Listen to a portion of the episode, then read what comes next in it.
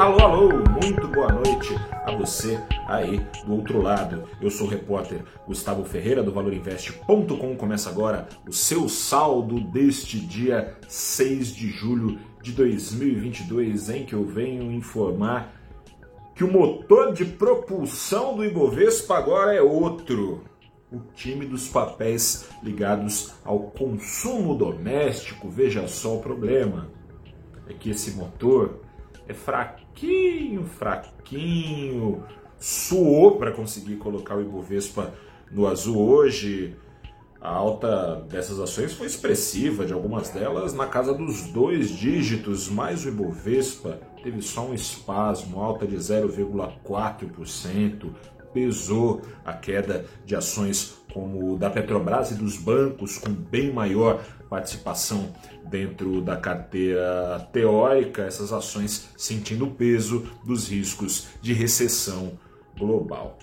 Quem acompanha com afinco, ou nem muito afinco, o noticiário econômico nacional, sabe que a cena doméstica não mudou da água para o vinho.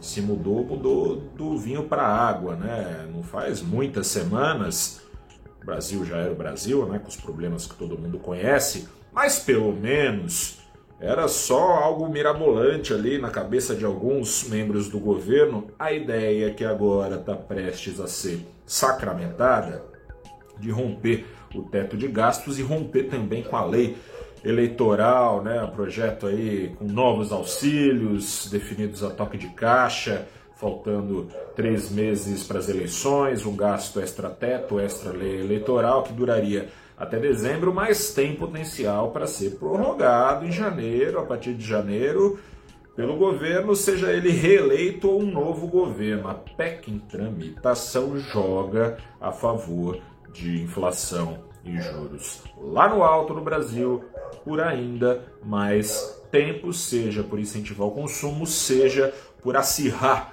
o risco fiscal. Mas está falando alto no Ibovespa, favorecendo as ações ligadas ao ciclo doméstico da economia, aquela máxima que fala que tudo é uma questão de perspectiva.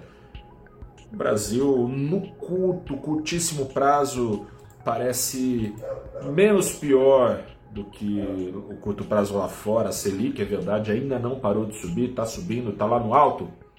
Mas em agosto, quando muito em setembro, deve parar de subir. Ou seja, enquanto os bancos centrais europeus, da BCE, né, o Banco da Zona do Euro, ou também o Banco Central Inglês e o Banco Americano, banco, enquanto esses bancos centrais estão só começando a subir seus juros, aqui no Brasil, o serviço está quase todo completo, né? A artilharia do Banco Central está quase toda na rua. Isso, portanto, permite a gente dizer que não é porque os ventos aqui estão exatamente calmos que esse apetite pelos descontos oferecidos nas ações ligadas ao ciclo doméstico está aparecendo, mas porque a ventania lá fora, no curto prazo, parece ainda mais brava e incerta, né? Falando nisso, hoje teve divulgação, falando em certeza, hoje teve a divulgação da ata da última reunião de juros lá dos Estados Unidos, há três semanas os juros por lá subirem 0,75 ponto, foi dado lá patati patatá a justificativa para essa alta, veio o sinal de que pode vir uma alta de meio ou 0,75, deve ser de 0,75, mais uma alta na última semana deste mês de julho, mas isso aí já estava dado. A novidade aí merece maior preocupação do que a demonstrada pelo mercado, deve, o mercado quando diminui a incerteza tem aquele fôlego, né?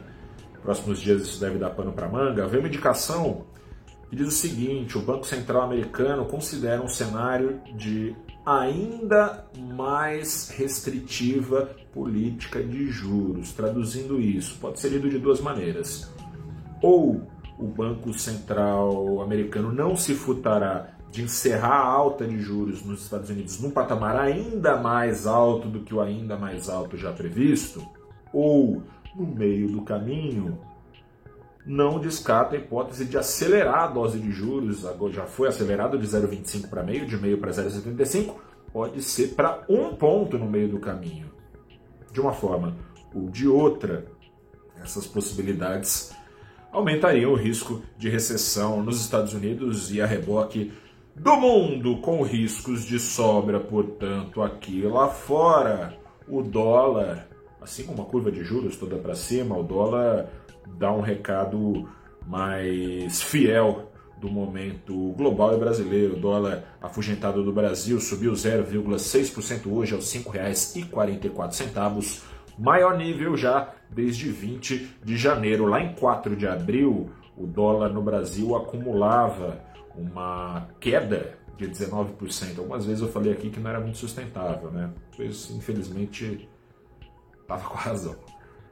No, Brasil, no ano agora já tem uma queda só de 2%, queimou quase toda a gordura. Vamos ver no que vai dar. Um grande abraço para você, boa noite, bom descanso, até a próxima. Tchau.